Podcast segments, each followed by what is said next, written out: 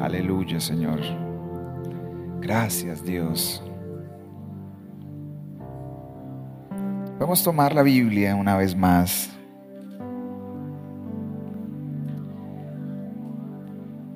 No sé si está aprendiendo estas noches usted. Espero que esté aprendiendo mucho. No porque yo le esté enseñando, sino porque creo que la palabra por sí sola nos enseña.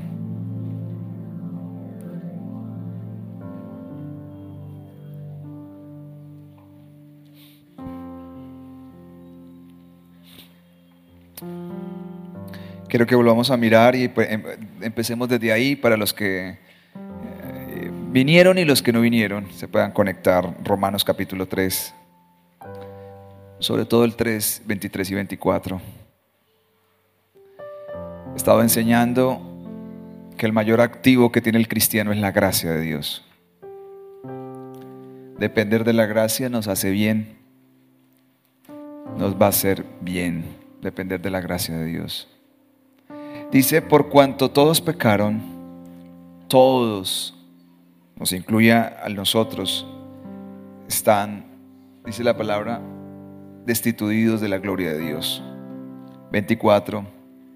Siendo justificados gratuitamente por su gracia, mediante la redención que es en Cristo Jesús.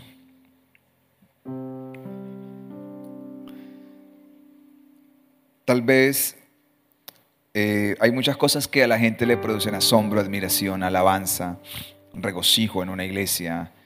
Eh, pero hay algo que nunca debería irse nuestro corazón y de asombrarnos y de maravillarnos, es la obra de salvación de nuestras vidas.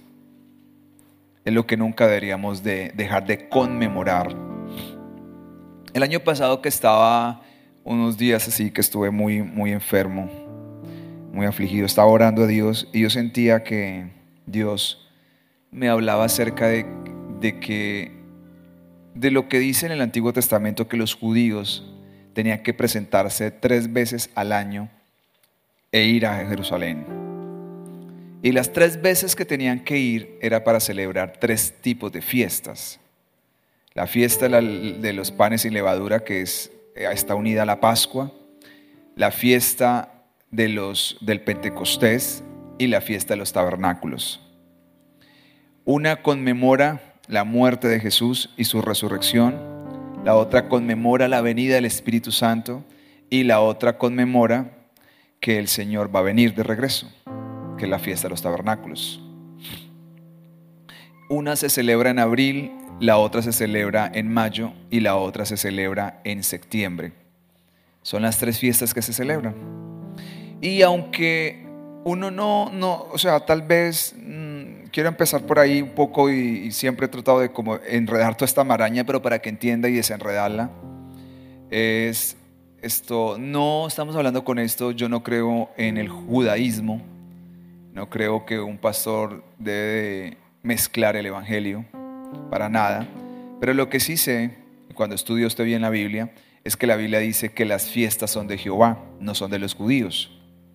Y nosotros no la celebramos como la celebran los judíos, porque los judíos lo que hacen es celebrar un, o sea, una semana celebran lo que es la fiesta de panes sin levadura, que representa la limpieza del pecado. Después celebran la Pascua y después celebran la fiesta de las primicias. Son tres fiestas que celebran en una sola semana y todas esas representan para nosotros que Jesús es el Cordero sin pecado que quita el pecado del mundo que celebra que Cristo, esto, en la cruz y el versículo 25 fue nuestra Pascua, pero que Él es las primicias porque Él resucitó. Y celebramos que el Espíritu Santo vino a la tierra y celebramos que Él va a regresar. Y este año es una de las cosas que quiero hacer porque nosotros tenemos que aprender a conmemorar para que nunca se nos olvide, y esto es lo que estoy haciendo, que Jesús murió por nosotros. ¿De eso se trata el Evangelio? Si usted comienza a olvidarse de eso, va a comenzar a perder el rumbo de lo que es el Evangelio. Cuando hablamos acerca de que no podemos perder de vista nunca la cruz, no estamos pensando en la Iglesia Católica, en un Cristo ahí crucificado. Cuando hablamos de cruz, hablamos de que Jesús murió, que Jesús fue sepultado, que Jesús fue resucitado, que Jesús ascendió a los cielos y que Jesús regresará. Eso es la cruz. Ese es el mensaje de la cruz. Cuando hablamos de, cuando la gente dice, es que hay necesidad de seguir predicando el mensaje de la cruz, es ese. No es solamente ahí, en el momento que Jesús muere. Entonces lo que estamos haciendo todos estos días es entender la obra de salvación. ¿Cómo es la obra de salvación tan maravillosa, tan hermosa, tan perfecta? Y, hoy queremos continuar, pero hoy ya continuamos a un segundo paso y hoy voy a terminar. Porque mañana y pasado mañana voy a seguir con otra cosa más que yo creo que Dios quiere que también la ministre. Ayer quedé en una cosa muy importante y muy yugular y es esta. Devuélvase por favor el 24. Y vamos a, después a Tito. Dice, siendo justificados gratuitamente por su gracia. Todo el Evangelio se trata de esta palabrita, justificados. Justificados. Esa palabrita es, esa palabrita encierra tanto, tanto acerca del Evangelio, porque me costó más de 20 años entender por qué tenía que recibir a Cristo. Yo duré 20 años para entenderlo y tal vez me, me demoré en entenderlo porque no se lo había preguntado a Dios. Por eso yo hoy trato de que la gente se desacomode de sus estructuras religiosas y que comience a pensar. Cuando usted piensa, usted comienza a ir teniendo más firmeza en lo que cree. Y un día me pregunté, bueno, ¿y por qué tengo que recibir a Cristo?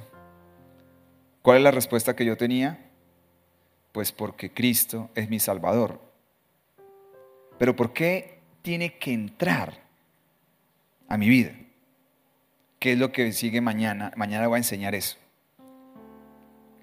Porque está hablando de palabras que Jesús habló que son tan importantes. Y todo tiene que ver por esta palabrita, justificados. Justificados. Entonces, Jesús en la cruz nos justificó, pero nos santificó a la vez. Y nos hizo perfectos delante de Dios. Pero en sí, ¿por qué usted tiene que recibir a Cristo? Es una cosa muy sencilla, pero tan profunda que no la alcanzamos a entender. Pero de manera tan sencilla y profunda es porque si usted ya se dio cuenta, es difícil para los que vienen por primera vez hoy tratar de devolverme todo lo que he dicho. Pero los que han venido, eh, ya se captaron la idea que el Evangelio no se trata de nosotros, se trata de Él que el perdido era yo, no él. Él tiene una vida perfecta. Entonces, sencillo, y ahí quiero empezar la enseñanza esta noche, ¿por qué usted tiene que recibir a Cristo? O sea, que Cristo entre en usted. Porque necesita que entre en usted Cristo. Que es la enseñanza que sigue mañana. Pero es esta. Porque Cristo es el único que cumple toda la justicia de Dios. Esa es la razón.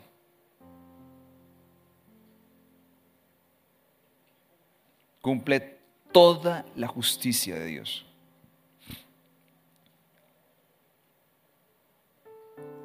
Entonces, el día, si usted muere, y se va con Cristo en su corazón. Y ahí entendí por qué el Evangelio no es iglesias, el Evangelio no es religión, el Evangelio totalmente una cosa diferente. Y ahí es donde está la clave de nuestra fuerza y todas las cosas. Cuando Cristo, cuando usted muera, la muerte lo quiere tocar. Lo va a querer tocar, el espíritu de la muerte, para llevárselo. Pero cuando usted lee la Pascua, Dios le dijo a los judíos, pongan en el dintel de la casa la sangre. Donde el ángel de la muerte vea la sangre, no va a entrar.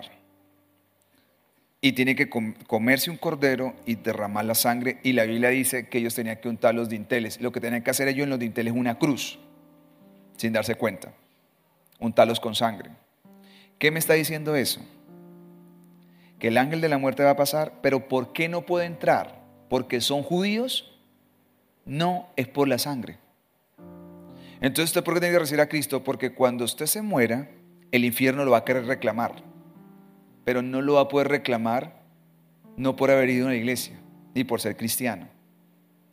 Es porque ve la sangre. Y la sangre cumple toda la justicia y no lo puede retener. Y cuando vaya al cielo, el cielo no le abre la puerta a usted simplemente por haber ido a una iglesia. Es porque la Biblia dice que la única puerta de entrar al cielo dice, yo soy el camino, yo soy la verdad y yo soy la vida. Nadie va al Padre si no es por mí. Entonces ese versículo, ¿cómo lo tomamos? Solamente para recibir a Cristo acá en la tierra. Nadie va al Padre también a la eternidad si no es a través de Cristo. Entonces, ¿por qué usted recibe a Cristo? Porque el infierno no puede retener a Cristo, y el cielo no le puede cerrar las puertas a Cristo. Si usted no tiene a Cristo, no puede entrar al cielo y no puede salir del infierno. Esa es la razón. Porque Cristo cumple todas las justicias delante de Dios y delante de todos. Entonces, si usted es cristiano, usted y yo seguimos pecando. No vamos a cubrir nunca las justicias. Porque al cielo solamente entran los perfectos. No más. Entonces, acá es donde empieza la otra parte de la enseñanza. Ya tiene ya la idea ya clara. ¿Por qué recibir a Cristo? Es sencillo. No es solamente por no ir al infierno, es por ir al cielo. él es eterno. Y como es eterno, la eternidad está en usted. Entonces acá viene la parte. Usted posicionalmente y yo posicionalmente somos santos. Por eso Pablo le escribía a los santos que están en Galacia, a los santos que están en Tesalónica, por posición, porque estamos en Cristo. Cuando usted comienza a leer todas las cartas de Pablo, va a encontrar que Pablo dijo, según el, el teólogo John Stock, 164 veces en Cristo, unidos a Cristo. Si Pablo se refirió 164 veces de que el secreto del Evangelio es que estamos en Cristo, quiere decir que el Evangelio es un tema posicional en el Nuevo Testamento, no es de obras. ¿Sí me hago entender? Bueno, voy a tratar de hacerme entender mejor.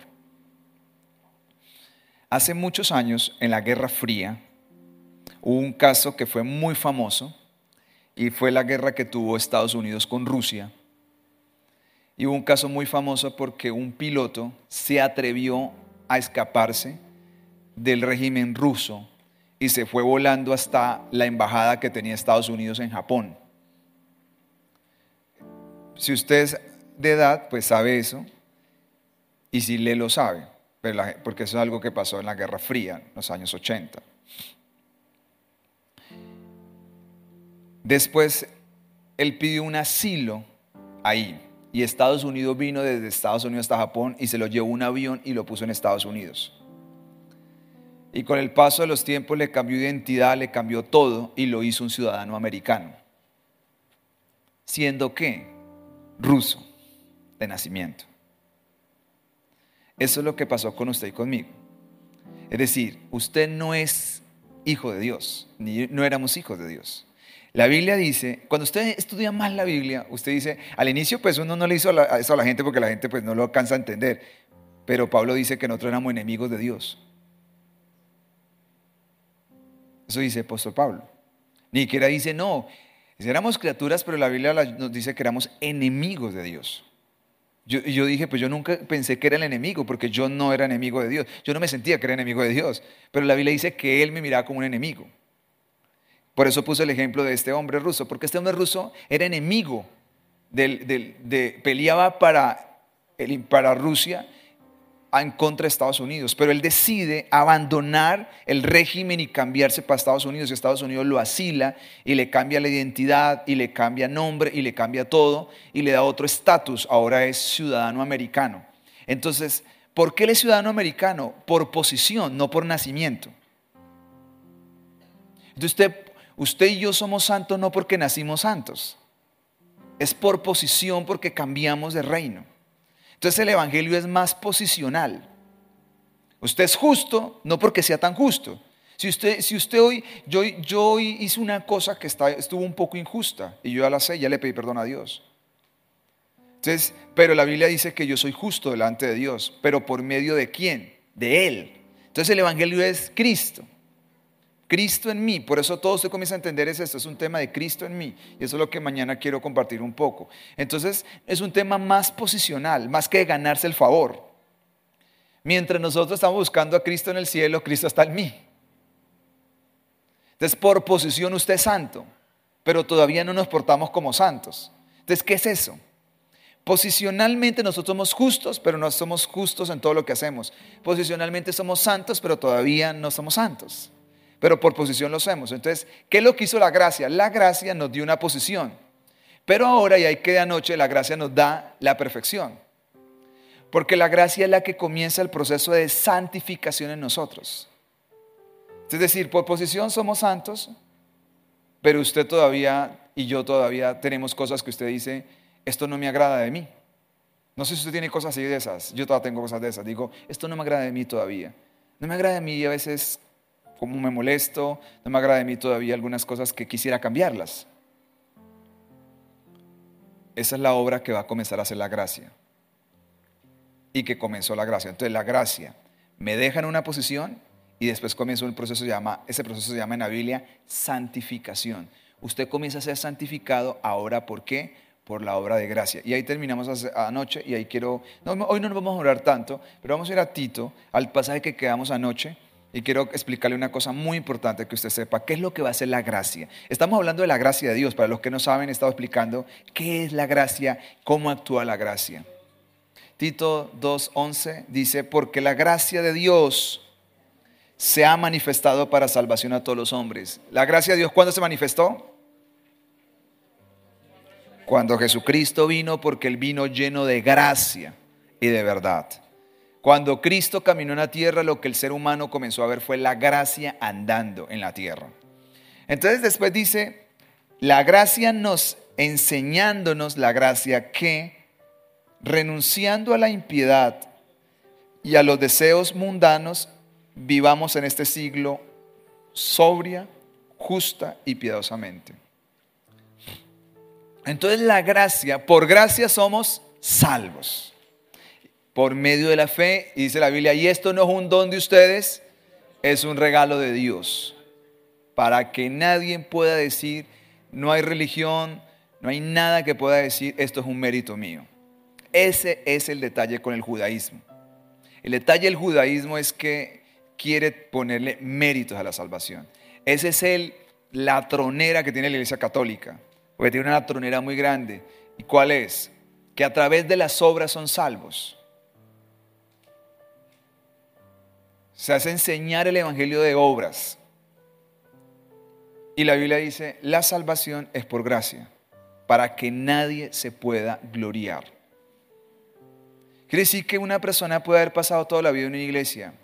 Yo estos textos los he estudiado y hay un texto donde dice, por allá en Mateo donde dice que hubo una boda, no sé si la conocen ese texto, donde, donde el, el, rey mandó invitar a todo mundo y los invitados no quisieron llegar.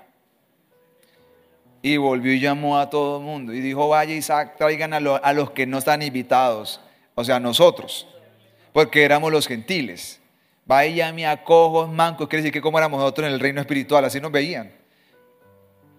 Y dice que, ¿acaso donde viene que quiero, porque quiero decir? Le dice que cuando entró a las bodas, él salió el rey a ver el banquete y todos estaban, pero vio uno que no estaba vestido para la boda. ¿Qué es eso? Ese quiso entrar por sus propias justicias, porque la Biblia dice que para ser justos es las vestidos de justicia, es eso. Él no tenía las vestidos de justicia, por eso lo sacaron y dice, sáquenlo y váyase para el infierno. Cuando el hijo pródigo vuelve a la casa, no lo dejan entrar a la casa todavía. Usted tiene que entender bien la parábola. Lo dice que el padre lo atiende afuera de la casa. En la casa, afuera de la casa, le quitan el vestido, es lo primero que le quitan, y le ponen uno nuevo, le ponen anillo, le ponen calzado, y ahí sí entre a la casa. Entonces, ¿qué es lo que sucede? El vestido, ¿qué significa? Justificación. Deme un texto que no lo tengo ahí, pero para que lo cojan. Romanos 8, 5 y 9. Cojan ese texto y devolvámonos un poquito no sé por qué me meto, pero quiero que se entienda más esto, porque creo que hay gente que está perdida. Romanos 5, 5, por favor, 8 y 9. Eso no está dentro de la lección, pero eso está gratis. Mas Dios muestra su amor. ¿Cómo lo mostró? Para con nosotros, en que siendo aún pecadores, Cristo murió por nosotros. O sea, cuando Cristo muere, Él sabía que la gente se iba a salvar, pero también sabía que la gente que a rechazar. O sea, no hubo una medida para morir. Pero acá viene el 9, es el que quiero que leamos.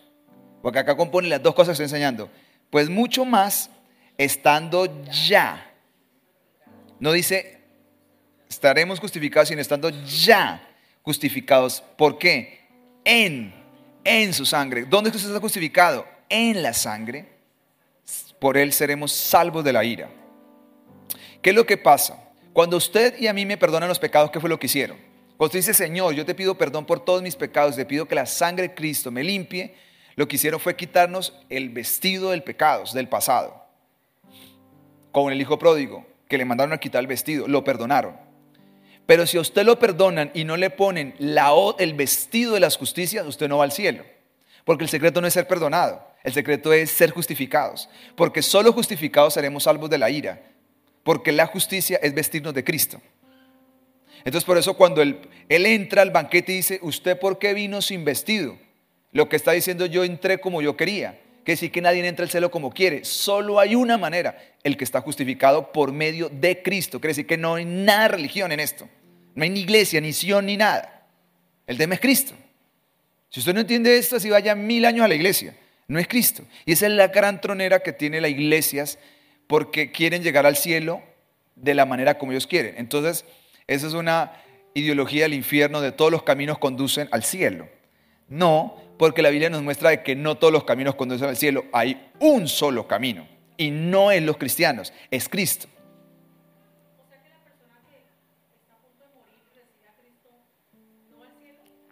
Claro, claro porque en ese momento pasan todas las acciones completas. Primero, se arrepiente de su pecado, si se arrepintió de verdad, Señor, perdóname por todos mis pecados, le quitan los vestidos. Y Señor, yo te pido que tu sangre, Señor, me perdone de todo. Y el siguiente paso que automáticamente hace Dios es vestirlo de su justicia. Y posicionalmente hace lo santo. Porque ahí se salva por posición. Pero como usted y yo no nos hemos muerto, ¿por qué no nos hemos muerto? Porque ahora comienza el proceso de santificación. Y eso es lo que sigue la segunda parte de la gracia que estoy enseñando. Tito 2, 12, 12, 2, perdón. La primera es, ¿están perdidos? ¿Está perdido, Clara? Que le veo así como pensando, y el pastor que está diciendo, está como loco, le está dando daño el ayuno.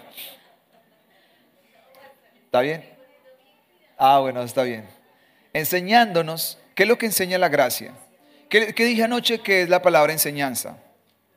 La palabra enseñanza es la palabra que se utiliza para educar a un niño. O sea, usted no piensa en la palabra enseñanza, lo que estoy haciendo esta noche con usted que la, gracia lo va a sentar a usted en una silla y le va a decir, venga, eh, tome nota y tome de lo que le va a decir. Eso no es lo que está diciendo acá. Acá lo que está diciendo es que la gracia va a comenzar a enseñar como un padre le enseña a un hijo. ¿Cómo, se, cómo le enseña uno a los hijos? Con prueba, con error, con caídas, y dele, y lo levanta, y dele, insístale, cepilla los dientes y no se lo cepilla, y vuelve otro día, y coge el cepillo, y dele, y dele, y dele, mire esto, diga buenos días, diga con permiso, diga lo otro, y no lo dice, y usted dice, ¿por qué no lo dice? Y vuelve otra vez, y hágale, y hágale, y hágale, y hágale, y no sea así, usted tiene que aprender a decir, sí señor, no señora, con permiso. Eso es, eso es lo que está diciendo aquí. No está diciendo, siéntese y tome un lápiz y le voy a enseñar. No, la gracia nos va a enseñar a través del amor, la amonestación, la disciplina, porque eso es lo que la gente no entiende, que la bondad de Dios a usted lo va a disciplinar. Entiende el pasaje que dice en Hebreos, al que no lo disciplinan es porque no lo aman. Eso dice Hebreos. Al que lo disciplinan y dice una cosa categórica, todo el que el padre recibe como hijo lo van a disciplinar. O sea, quiere decir que usted tiene que estar preparado. Lo van a disciplinar. Por eso el sufrimiento es parte de la bondad de Dios en algún momento. No siempre. Ya expliqué todo yo. Lo que pasa es que usted para entender todas las predicaciones que uno da, pues tiene que la persona ha venido un tiempo a la iglesia. Porque en una no puedo explicar todas hay sufrimiento que viene por el diablo, y sufrimiento que viene por el pecado, pero hay un sufrimiento específico que viene por Dios. ¿Por qué? Porque Dios comienza a disciplinar. si no sentimos el peso de las malas acciones, nunca, nunca queremos cambiar nuestra vida. Cuando usted siente ese peso que lo agobia, que lo asfixia, usted dice, Dios mío, me está doliendo haber tomado esa decisión, ahí sí uno comienza a reflexionar. Entonces por eso entra la, disciplina, pero usted nunca pierda de vista esto. Todo tiene que ver basado en la gracia. Cuando yo entendí esto ya me solté más fácil en las manos de Dios. Es más fácil. No digo que tan sencillo, es un poco más sencillo. Soltarse y decir, yo sé que yo estoy en las manos de Dios. Cuando murió este cantante Julio Melgar, una de las cosas que yo un día le escuché a la hija, que ella pasó una noche antes de morir con el papá solas y le dijo que nadie entrara al cuarto. Ella oró a Dios por mucho tiempo y dijo, Señor, yo solamente quiero asegurarme una cosa, que mi papá está en tus manos y que aquí no hay nada del infierno. Y ella sintió la paz de Dios que le dijo, tu papá está en mis manos. Quiere decir que salió de ahí sabiendo de que se iba a morir, pero que era que el Padre Celestial se lo estaba llevando. Cuando usted está así, usted dice, yo ya sé que Dios está en el asunto. Cuando mi papá murió, en el momento que murió, yo estaba en el altar y yo sentí que bajó la gloria de Dios. Estos días volví a recordarlo, porque una persona estaba delante conmigo y yo estaba orando y se iba a caer. Dijo, ¿qué, qué, fue lo que pasó? Cuando se acercó de una vez yo me iba a caer al suelo con la esposa y yo solamente le estaba hablando. Pero yo sentí una cosa que descendió en mi corazón y al rato mi hermano dijo, acaban de llamar a Edison que mi papá se murió hace 15 minutos y hace 15 minutos yo he sentido eso. Entonces usted siente una cosa decir, eso se llama la bondad de Dios descendió, tomando autoridad de las emociones y diciendo tranquilo, estoy en las manos de Dios. Porque la disciplina comienza a enseñar. ¿Qué es lo que va a enseñar? A dos cosas. Ahí la, ¿Cuál es la palabra que tenemos ahí? ¿Qué es la palabra que tenemos ahí? ¿Qué, qué tenemos ahí? ¿Qué es lo que dice? La palabra renunciar. La, dice, la gracia nos enseña a qué? A renunciar. La palabra renunciar significa a rechazar.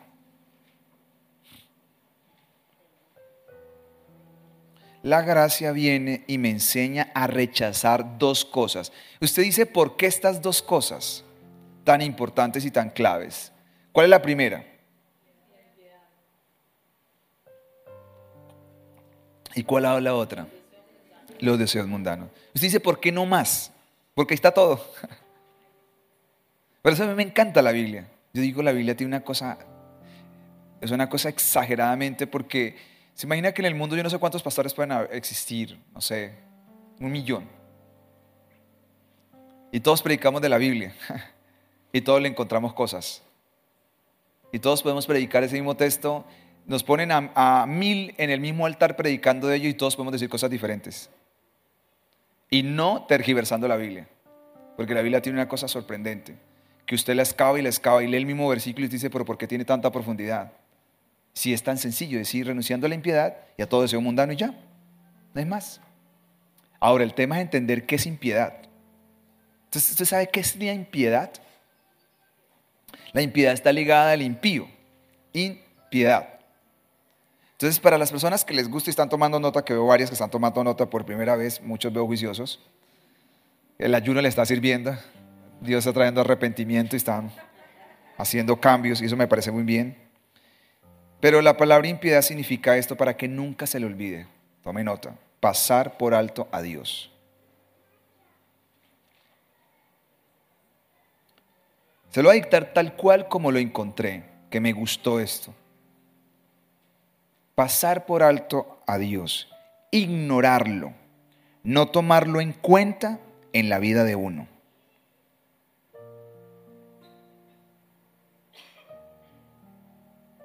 Impiedad es pasar por alto a Dios, ignorarlo, no tomarlo en cuenta en la vida de uno, es falta de reverencia hacia Él. ¿Usted sabe que el secreto de la vida cristiana es tener en cuenta a Dios en todo lo que hacemos? Mi proverbio favorito es Proverbios 3. Y el 5 dice, fíjate de Jehová de todo tu corazón y nunca te apoyes en tu propia prudencia. Confía en Jehová y Él hará. Nunca, dice, te apoyes en tu propia prudencia. Eso me lo enseñó el Señor cuando yo era una, adolescente. Y el secreto si tú vas a creer una vida victoriosa en la vida es fíjate en Jehová de todo tu corazón y nunca te apoyes en tu propia prudencia.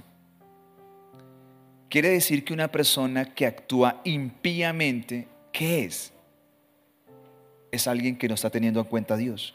Y si usted se da cuenta, muchas cosas nosotros las hemos hecho sin tener en cuenta a Dios. Quiere decir que hay muchas cosas de impío todavía en nosotros. Porque usted no tomó en cuenta a Dios. Usted no tuvo temor reverente para hacerlo. Decir, Señor, ¿qué piensas tú de esto?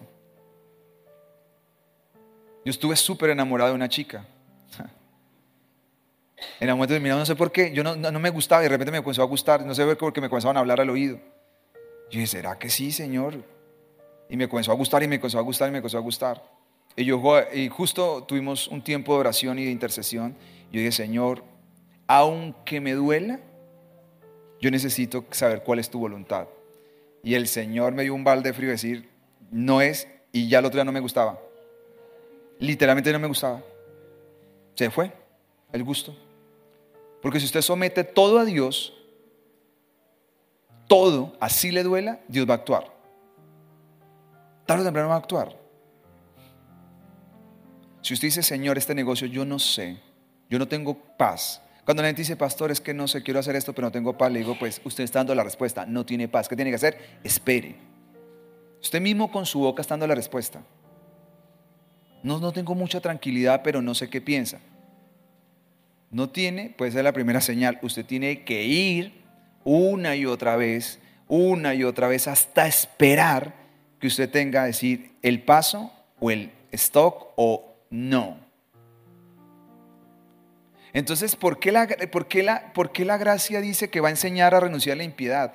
Porque nosotros hay muchas cosas impías. muchas cosas impías. Usted compra cosas sin preguntarle a Dios muchas veces. Dice, pero preguntarle a Dios si yo lo necesito. Y si después le sale mala, usted comienza a renegar o no comienza a regonar, ay Dios mío, esto salió malo, perdimos la plata, no sé qué, yo diezmo en la iglesia y dicen que el diablo no lo toca a uno y me ha tocado todo. Usted sigue siendo impío aunque dé plata porque usted no toma en cuenta a Dios para lo que está haciendo. Entonces la gracia va a ser una obra, que es lo primero que decir, rechace, lo que la gracia va a hacer es rechace hacer algo donde Dios no esté metido. Eso es lo primero que hace la gracia con usted. Porque ese es el proceso de santificación. Todo lo que usted haga comienza a Dios a estar ahí. Es que si nosotros entendiéramos algo que Dios todo lo ve, todo lo sabe y todo lo puede. Eso es para otro seminario que quiero dar. Yo pensaba que se me iba a hablar de eso, pero Dios no ha permitido que hable de eso. Dios todo lo ve, Dios todo lo sabe, Dios todo lo entiende y Dios todo lo puede. Si usted y yo entendiéramos eso, dejaríamos de jugar al papel de Dios.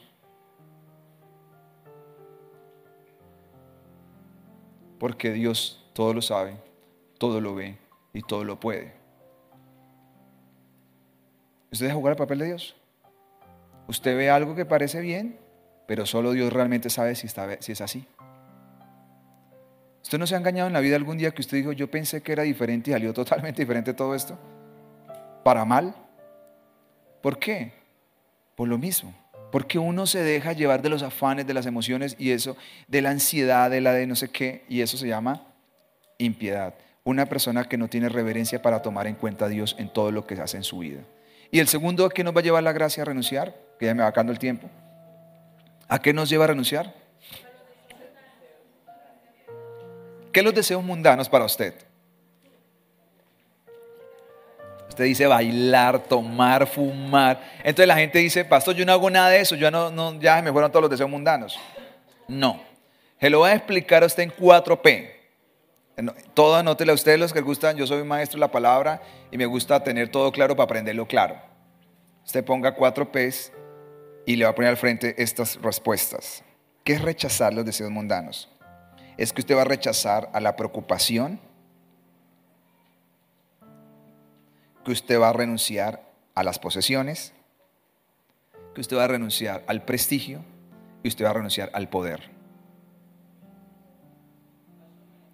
Usted va a renunciar a las preocupaciones, usted va a renunciar a las posesiones, al prestigio y usted va a renunciar al placer, al poder. El placer, placer. Sí, sí, placer.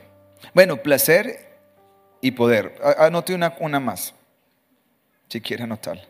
Lo que es que prestigio y poder tienen, están relacionadas. Preocupación, posesiones, prestigio, placer y poder. Eso es renunciar a los deseos mundanos. Que usted deje de estar preocupado por todo en la vida. Todos nos preocupamos. Usted me dice, pasó de preocupa. Sí, de por esta mañana me quitó el sueño a la madrugada por una cosa en específica. Pero la palabra dice que yo tengo, la gracia me dice, me lleva a renunciarla, a rechácela. No dejes que esa preocupación te gane. No es que no venga, es que por eso acá dice, la gracia me enseña a rechazarla, a renunciar a los deseos mundanos. La preocupación lleva y ¿qué es lo que hace la gracia? La gracia, la bondad de Dios me lleva a eso, de decir, rechace la preocupación. ¿Qué me lleva a rechazar? Las posesiones. Cuando digo las posesiones no quiere decir que usted no tenga casa, no tenga carro y se quede en la calle. Estamos diciendo es a que usted deje de estar obsesivo por la plata, por las posesiones, por lo que tiene, por lo que esto. Porque tarde o temprano va a ahogar la palabra. Siempre saco a relucir esto, puede ser jactancioso. Tantos años que he estado en la iglesia de Dios y he visto tanta gente volviendo atrás. Donde yo meto en la nariz, mis hijos me dicen, papá, usted siempre lo conoce a alguien. Digo, donde yo meto en la nariz a alguien que me conoce o yo lo conozco, por X o por Y razón, pero gran parte son por la, la iglesia. Porque he visto mucha gente desfilar, que estuvo conmigo, que caminó conmigo, que fue a retiro, viajamos juntos. ¿Y hoy dónde están? en un bar. Yo no lo juzgo, oro.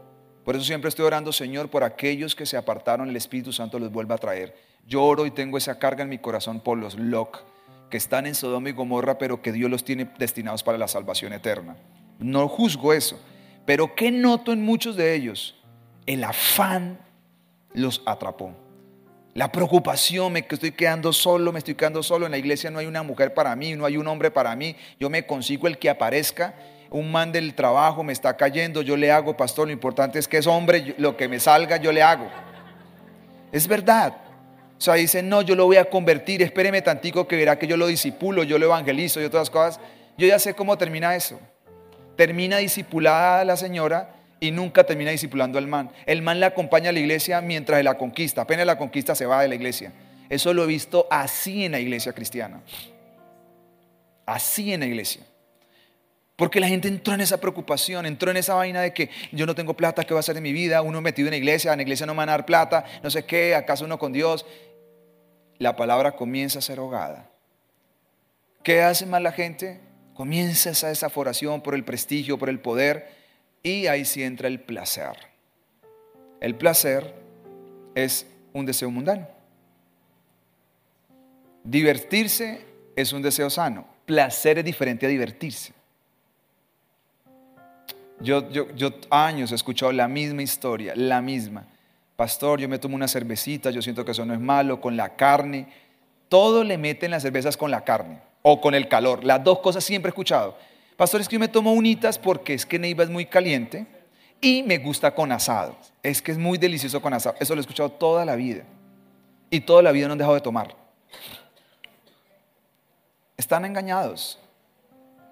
Están totalmente engañados. La Biblia dice que un hombre de Dios no tiene que ser dado al vino. Cuando dice eso es, no quiere decir, ahí dice no dado al vino, quiere decir que lo puede tomar, pero no tiene que ser un estilo de vida. Entonces, lo que la palabra dice es, Dios nos va llevando a renunciar. Pero ¿qué es lo que yo he entendido? Usted suéltese en las manos de Dios y deje que la gracia trabaje en usted, no más. Por eso en la iglesia no prohibimos nada de estas cosas. Ahora, si usted sirve en la iglesia y se pone a tomar, pues a mí me toca decirle, usted sigue sirviendo o sigue tomando. Escoja cuál de las dos. Ni cualquiera tiene libertad de hacerlo. ¿Por qué? Porque cuando usted sirve, por eso me gusta que la gente llene los formularios, porque dice qué tiene que hacer y a qué se compromete, voluntariamente. Si no lo quiere hacer, no hay problema. Usted puede seguir viendo a la iglesia. Porque en la iglesia en general sí es diferente. En la iglesia nunca se va a prohibir eso. Porque tarde o temprano el Señor va a traer convicción a su corazón.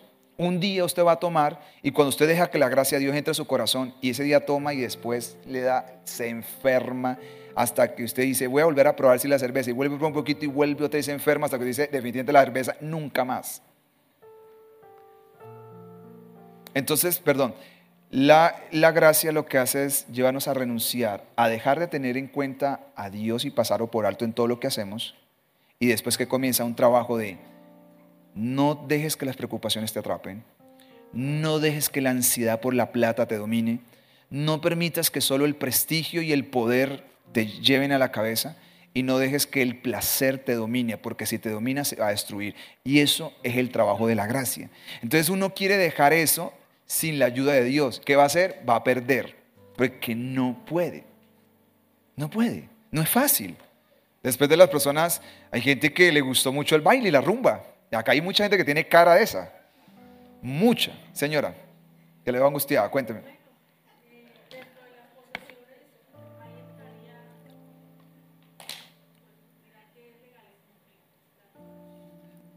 No, lo que pasa es, eh, eh, las modas vienen dentro del placer.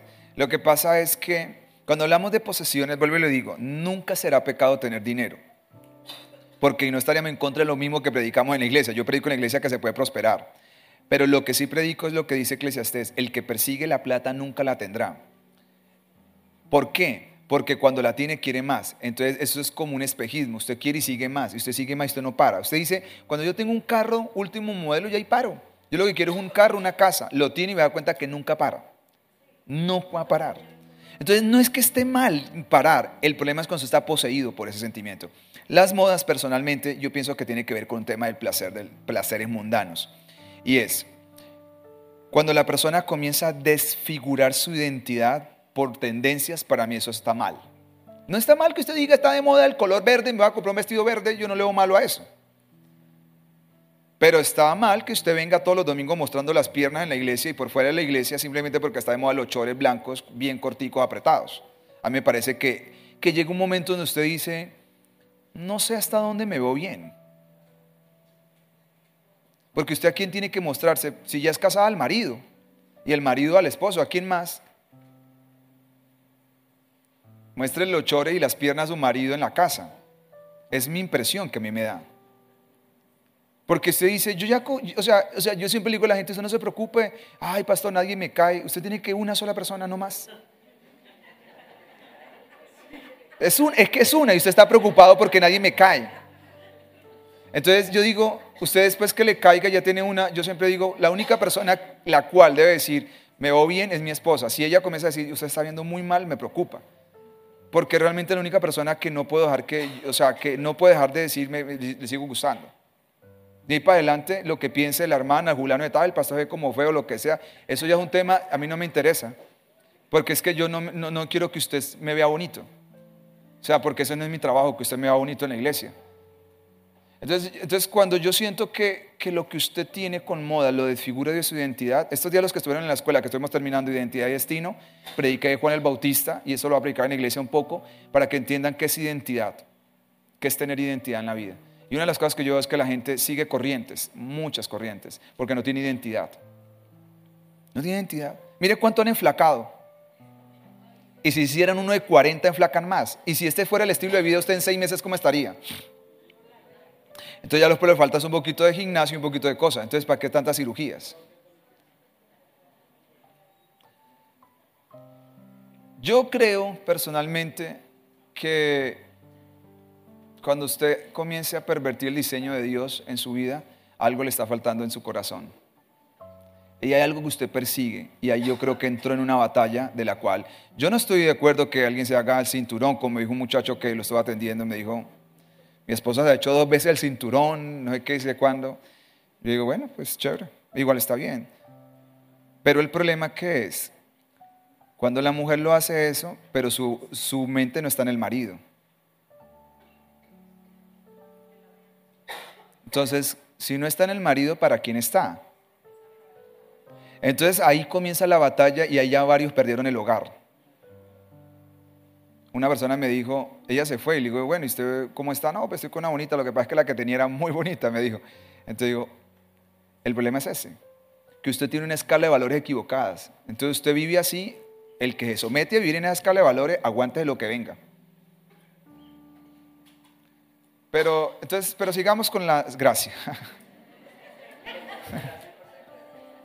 Simplemente lo que hace la gracia para mí es enseñarnos, como un niño. La gracia comienza a decirle, mira, no te ves bien así. Tú qué haces como una señora de 70 años operada. Por más que tenga buen cuerpo, usted siempre dirá, ve, esa cucha tiene buen cuerpo.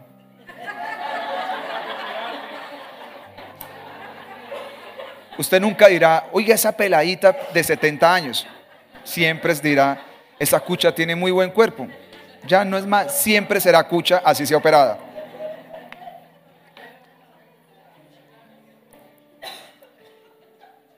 Es mi forma de ver la vida. Yo creo, y cierro este paréntesis porque tal vez alguna mujer siento que necesita escuchar lo que voy a decir. Yo creo que la única que yo creería es cuando la persona tiene la estima tan caída después de los embarazos, que yo digo que hay personas que dicen, y esto me ayudaría mucho a resubir mi estima, y me ayudaría mucho en mi hogar. Ahí yo digo, eh, ok. Igual no tiene que pedirme permiso a mí para hacerlo, sino digo es lo que pienso personalmente. Después, entonces, ¿qué dice? Enseñándonos que renunciando a la impiedad, es decir, a nunca tener en cuenta y actuar en la vida sin tener temor reverente, y renunciando a los deseos mundanos, ahora nos enseña a una segunda cosa, ahora nos enseña a vivir. Primero nos enseña a qué, a renunciar y después nos enseña a qué, a cómo tenemos que vivir. Entonces la gracia es la que es el trabajo. Yo creo que si la gente comienza a entender el Evangelio de la Gracia, el verdadero Evangelio de la Gracia, usted no tiene que estar tanto con gente encima que le esté diciendo qué hacer y qué no hacer. Es que yo veo que la gente, y hay lugares donde le entregan un manual a la gente hasta cómo tiene que vestirse para ser líder.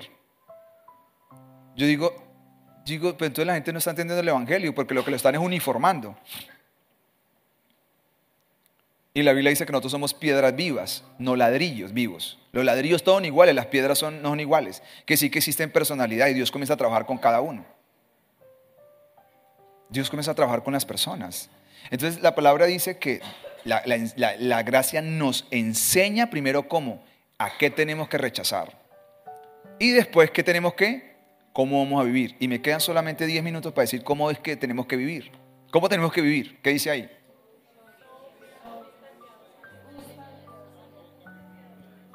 ¿Cómo? Sí, usted sigue leyendo en la casa y comienza a hablar qué es vivir sobrio, justo y piadosamente. Entonces, ahí dice, ¿cómo tienen que ser las señoras adultas? ¿Cómo tienen que ser los esclavos? ¿Cómo tienen que ser los patrones? ¿Cómo tienen que ser los diáconos? Todo, y dice todo en el libro de Tito. Porque la carta de Tito tiene que saber usted que no es para gente nueva, es para ancianos. Ancianos son líderes. Entonces les dice cómo tienen ellos que vivir y cómo tienen que enseñar a la gente a vivir. Entonces usted no se preocupe que usted diga, no, que me veo así, que me veo así. Usted deje que la gracia le enseñe. Si usted la gracia le da testimonio internamente de que usted se vista así, usted siéntese tranquilo. Como usted se sienta tranquilo. Porque yo no le veo problema a eso, porque tampoco como entrar religioso decir, no, todo de un solo color, porque entonces estaríamos, no, porque yo quiero todo, la vida, la forma, el dinero. Vuelvo y le digo, hay gente que tiene mucho dinero. Cuando fui a Sudáfrica, la primera impresión que me dio y me dejó totalmente cambiado, es que en Sudáfrica hay gente demasiada millonaria, pero millonaria es millonaria en Johannesburgo. Y en la casa, la tercera casa que me hospedaron con las personas que íbamos, era una casa más o menos de una hectárea, más o menos 10 mil metros, donde la casa donde quedaba para las personas del servicio es la casa que yo quisiera tener en mi vida literalmente. Una casa de dos pisos para la gente del servicio y los huéspedes. Y la casa principal era aparte.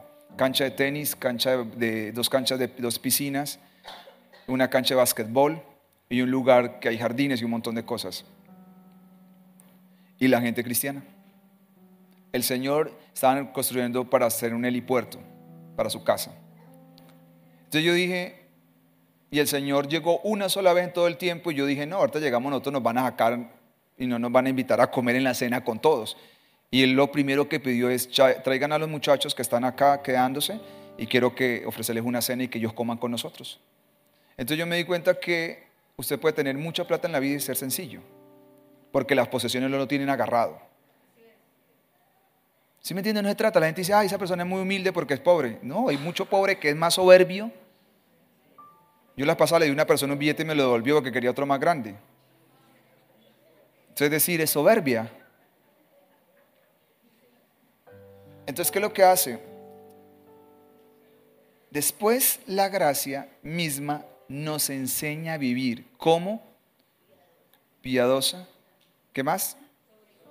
Sobria, justa y piadosamente. Entonces, ponga la palabra lo mismo, yo lo quiero enseñar, porque esto, es una, esto no es una escuela, pero es un tiempo de enseñanza, estamos caminando con Jesús, para que entienda que cuando Jesús vino, ¿cómo vino? Lleno de toda gracia. Y después que dice, de su plenitud, todos tomamos. ¿Ya, ¿No se saben los textos? ¿Cuáles son? Dios mío, el ayuno los tiene Juan 1, 14, 15 y 17. El verbo se hizo carne y habitó entre nosotros y vimos su gloria como gloria del unigénito lleno de gracia y de verdad. 15. De su plenitud todos tomamos gracia sobre gracia.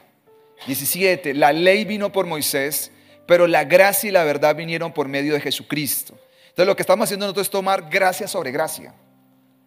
O sea, Jesús está lleno de toda la plenitud. Quiere decir que si usted se llena de Cristo, la gracia tiene que comenzar a manifestarse. O sea, no busque la gracia, busque a Cristo, porque Él es el que tiene, está lleno de gracia. Por eso le dije que íbamos a empezar a conocer a Cristo. De eso se trata esta semana, son noches con Jesús. Entonces dice, para que vivamos en ese siglo. Entonces ponga la palabra sobria, después abajo la palabra justa y abajo la palabra piadosamente. Y se las voy a explicar qué es lo que está diciendo ahí, porque ahí está completico lo que usted y yo tenemos que hacer.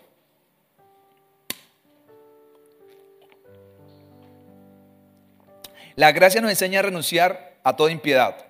Y es la mala conducta que tenemos hacia Dios, la mala predisposición que tenemos hacia Él.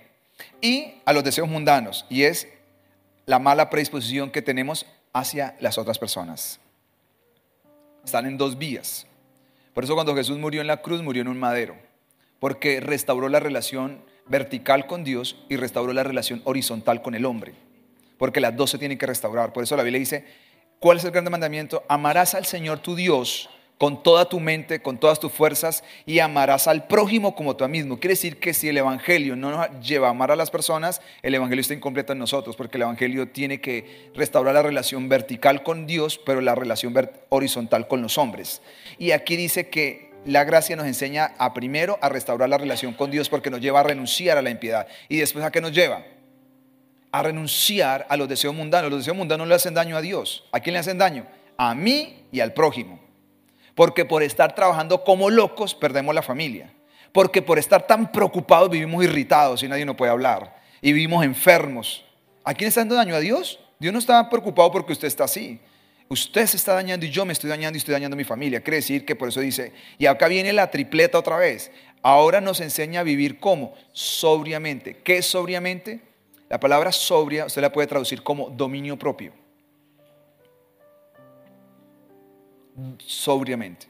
Dominio propio. ¿Qué es sobrio? Que no está ebrio. ¿Qué es ebrio? Un borracho. ¿Qué es un borracho? Alguien no tiene los cinco sentidos. ¿Por qué no tiene los cinco sentidos? Porque algo lo alteró. Entonces, un ebrio es alguien que se le alteraron los sentidos por algo que no es natural en su cuerpo y por eso está ebrio. ¿Qué es sobrio? Alguien que sus sentidos no están alterados por nada. Quiere decir, tiene dominio propio. Después, ¿qué dice? Y después vamos a unir todas las palabras. Justa. ¿Qué es justa? ¿Qué tiene que ver la justicia? Justa es vivir una vida de justicia. Entonces nosotros recibimos la justicia de Cristo para hacernos perfectos delante de Dios. Ahora, ¿qué tenemos que hacer? De gracia recibimos, de gracia tenemos que dar. Entonces, la sobriedad tiene que ver conmigo, la justicia tiene que ver con el prójimo. Es que cada persona tiene que ser tratado con justicia. ¿Cuál es el secreto? Que usted y yo tratemos a la gente como nos gustaría que nos trataran. Eso es lo que dice la Biblia en Mateo. Mateo dice, traten a los hombres como a usted le gustaría que los trataran. Eso es ser justo en la vida. ¿A usted le gustaría que en un lugar se quedaran con sus vueltas y se hicieran los locos cuando usted lo olvidó porque está despistado? ¿Cómo tiene que usted, cuando alguien le quede las vueltas, usted tiene que devolverlas? ¿Qué es justo? Que usted no le gustaría que nadie le inventara a usted nada. Entonces, ¿qué tiene que hacer usted? Nunca le invente nadie nada. Usted cuando esté desanimado y herido, dolido, ¿usted cómo le gustaría que lo trataran? Que la gente tuviera compasión de usted y decir, en lugar de juzgarlo, lo levantaran. ¿Qué tiene que hacer usted entonces? Levantarlos, porque dice, así como usted quiere que la gente lo trate, dijo Jesús, trátelo a ellos. Entonces el principio de justicia es ese. ¿Y qué será entonces piadosamente? Mi relación con Dios. La palabra piedad significa santidad. Entonces la gracia me enseña primero a tener una vida de dominio propio, a tratar a la gente con justicia y a tener una vida santa delante de Dios, a querer caminar recto delante de Dios. Entonces la gracia no solamente nos dice a lo que tenemos que renunciar, sino nos enseña ahora qué tenemos que hacer. Entonces se cumple el gran mandamiento. La gracia nos enseña que amar a Dios porque vamos a ser piadosos, amar al prójimo porque lo vamos a tratar con justicia, como nos amamos a nosotros mismos porque tenemos dominio propio. Eso hace toda la gracia. ¿No le parece maravillosa la gracia? Por eso me parece que es, digo más Lucado, repito lo que él dijo, de las mejores invenciones de Dios está la gracia. Porque Dios la creó para eso. Y Jesucristo vino cargado de gracia. De su gracia todos tomamos gracia sobre gracia. Gracia sobre gracia. Gracias para salvación gracia para justificación y gracia para santificación, gracia para redención y gracia para glorificación. Todo es por gracia. Usted abrirá y cerrará los ojos cuando se da está en el cielo. Yo siempre he esperado ese momento. Yo siempre le pido a Dios, ojalá no muera, de ver a Jesús. Solamente por no perderme esa sensación de subir al cielo para arriba. Porque he bajado en toboganes, pero no sé qué se siente para arriba al revés. ¿Usted sabe esto cuando se despega en el avión, que siente ese vacío? Digo, yo no sé cómo será viajar a kilómetros por hora y estar en la presencia de Dios. Pero todo será por la gracia. Y el cielo le abrirá las puertas porque dice, viene Cristo. ¿A dónde viene? Viene la persona. Usted no puede decir, voy a sacar mi credencial, vengo de la Santísima Iglesiación, porque no lo van a entrar. Usted puede venir de acá de la iglesia más de lo que sea y la gente a veces quiere hacerle creer a usted que la de ellos iba al cielo. Que los que van donde ellos sí se van al cielo. No, el que va al cielo es el que entendió la palabra. El que no la entendió, así vaya donde vaya, no va a ir. Porque es por gracia. Y con el pasaje que empezamos me quisiera terminar. Efesios 2.18. Por gracia sois salvos. Por medio de la fe. Y esto no es un don de ustedes es un don de Dios para que nadie se pueda gloriar. Al final, cuando usted mira todo esto, usted dice, ¿de qué me glorío? ¿Qué pongo yo? Ni creer, casi, porque el creer lo hace el Espíritu Santo. Porque cuánta gente era ateo y Dios lo hizo creer. Porque el Señor se encarga de hacer esas cosas en nuestras vidas. La salvación es una cosa perfecta. Solo Cristo podría hacer esto posible. Así que oremos y mañana sería el jueves. Ya estamos a dos noches, terminamos y ya estamos a pocos días para que a comer hamburguesas, sancocho, parrillada.